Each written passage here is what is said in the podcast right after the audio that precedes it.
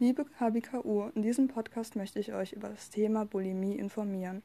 Und zwar genau über die Folgen und die Therapie, um eventuell ein wenig abschreckend zu wirken und diese Krankheit nicht zu verherrlichen. Falls euch dieses Thema trotzdem zu sehr belastet, würde ich euch bitten, diesen Stream auszuschalten oder den Raum zu verlassen. Als erstes würde ich gerne über die Folgen aufklären, denn mit denen ist echt nicht zu spaßen.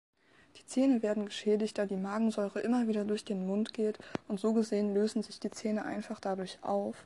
Und Schwellungen und Entzündungen der Speicheldrüsen ist aus diesem Grund auch möglich. Durch zu häufiges Erbrechen und Missbrauch von Abführ- und Brechmitteln kann es zu Störungen des Elektrolythaushalts kommen. Das heißt, es steht, entsteht zum Beispiel ein Kaliummangel. Dies kann zu einer Herzrhythmusstörung oder Nierenschädigung führen. Und dies ist lebensbedrohlich und definitiv ein Fall für den Arzt. Magenerweiterungen oder Rupturen und Entzündungen oder Rupturen der Speiseröhren kommen durch zu häufiges und starkes Erbrechen vor und sind einfach Risse in der Magenwand oder in der Speiseröhre und das ist natürlich nicht gut.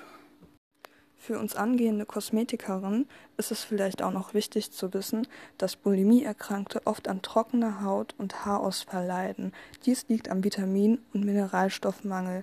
Oft ist der Schilddrüsenhormonhaushalt auch gestört.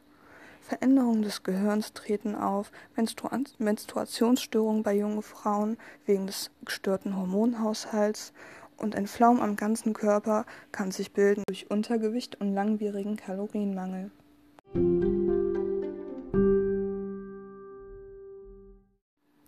Nächsten Teil geht es um die Therapie für Bulimie-Erkrankte und wie sie ungefähr abläuft.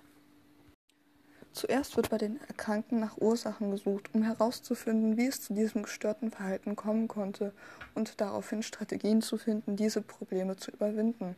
Dies geschieht, indem man ganz viel über seine Vergangenheit spricht und einfach versucht herauszufinden, wo der Haken ist und dann Strategien zu finden, diese Probleme zu überwinden oder einfach zu schauen, wie man aus diesen Problemen rauskommt.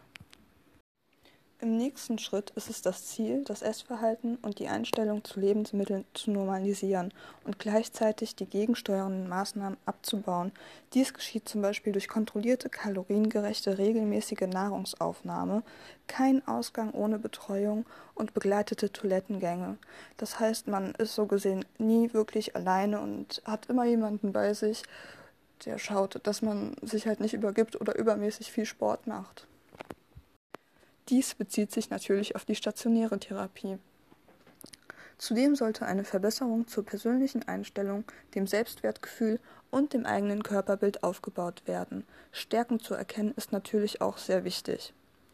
Und bei zurückgezogenen Erkrankten wird darauf geachtet, wieder soziale Kontakte herzustellen. Das heißt, dass sie wieder irgendwelche Freunde an der Hand haben, mit denen sie sich austauschen können über Probleme. Eine medikamentöse Behandlung durch Antidepressiva ist möglich, da sie Symptome wie Heißhunger und negative Stimmung mindern können. Angewandt wird sie aber nur in Kombination mit zum Beispiel einer Verhaltenstherapie.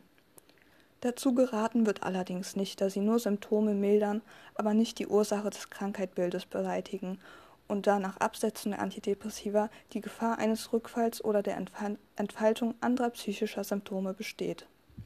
Die Länge der Therapie variiert und hängt damit zusammen, wie lange die Betroffenen schon erkrankt sind und ob sie noch an weiteren psychischen Störungen erkrankt sind.